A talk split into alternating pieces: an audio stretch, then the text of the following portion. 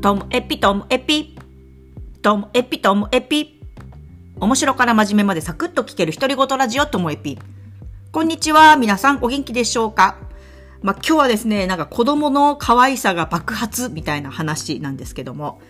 えっとですね、音更町の放課後子供教室と言いまして、これは、あの、登録している子供が月に1、2回、学校に残って放課後体育館で遊んでいくみたいな、あの、音更町の主催している事業がありまして。で、私はそれの、あの、委託を受けて、まあ、教育委員会の人たちと一緒に子供のこう安全管理とか、まあ、楽しく遊ばせるとかっていう、そういうのもやってるんですけどね。で、あの、音更町って、まあ、人口4万5千人で、えっ、ー、と、小学校が、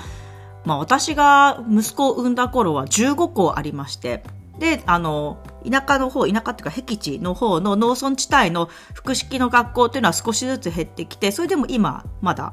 11校あるんですよね。で、11校のうち町場にある学校と、あとはその、複式ってわかりますか？皆さん。1、2年生、3、4年生、5、6年生ってこう2学年ずつ一緒のクラスになってるみたいな学校と、まあ、それぞれありまして。で、その今まではその放課後子ども教室っていうのはあの大きめな学校を対象に行われてきてその複式の農村地帯の学校は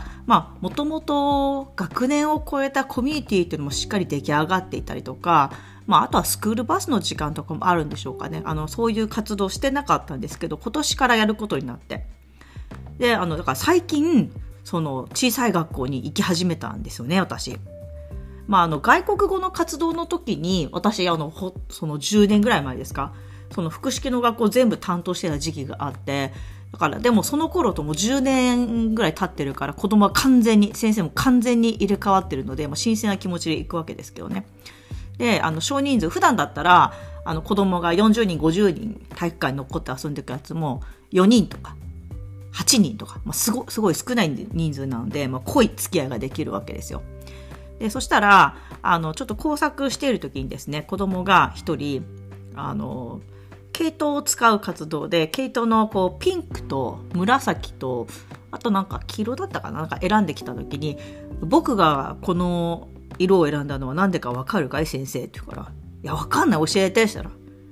教えないとか言い出すんですよ。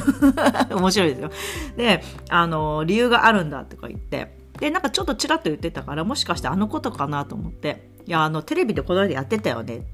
こうピンクって国旗には使わない色とか、あとこの紫っていうのは高貴な色で、なんか顔料だか染料だかとかも、その紫を発色するのには、すごくそのコストが高くてとかっていうので国旗に使われてなかったり、日本でもあの馬宿の巫女でしたっけ？聖徳太子の時代に会員17回12回でしたっけ？なんかその時に紫って一番上の位だったじゃないですか。なんかそういうことかなみたいな話をしたらなんか話が合っちゃってすごい盛り上がったんですよ。小学生だけどめちゃめちゃそういう話に詳しくて。好きみたいで。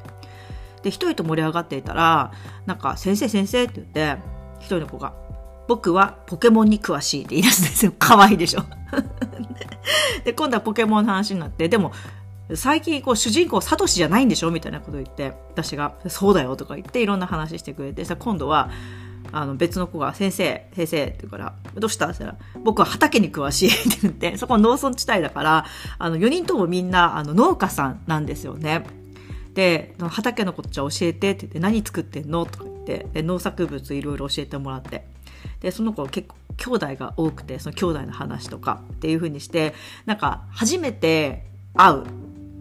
あの、私、大人だから、こう、一人と盛り上がってたら、あ、この人はそういう人の話を聞くのが好きなのかなみたいなのが伝わったのか、どんどんみんなの、なんかいわゆる、でもこれって昔だったら自慢話、あいつ自慢ばっかりしてみたいな風に、私がちっちゃい頃ならなってたんじゃないかなって思うけど、みんなは堂々と自分の好きなもの、自分が得意なものについて私に話してくれるんですよ。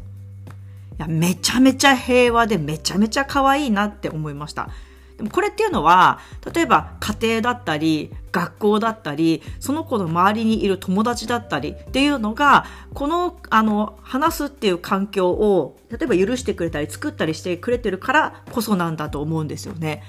いや、あの地区がめちゃめちゃ好きになりました。だからなんか私も、あの自分でうまくいったこととか、割と友達に報告するの好きだし、今でも。で、今でも自分がギターちょっと上手くなったらすぐ披露したいし。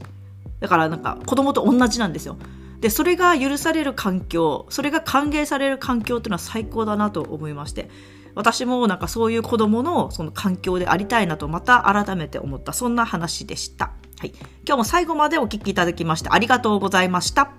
さようなら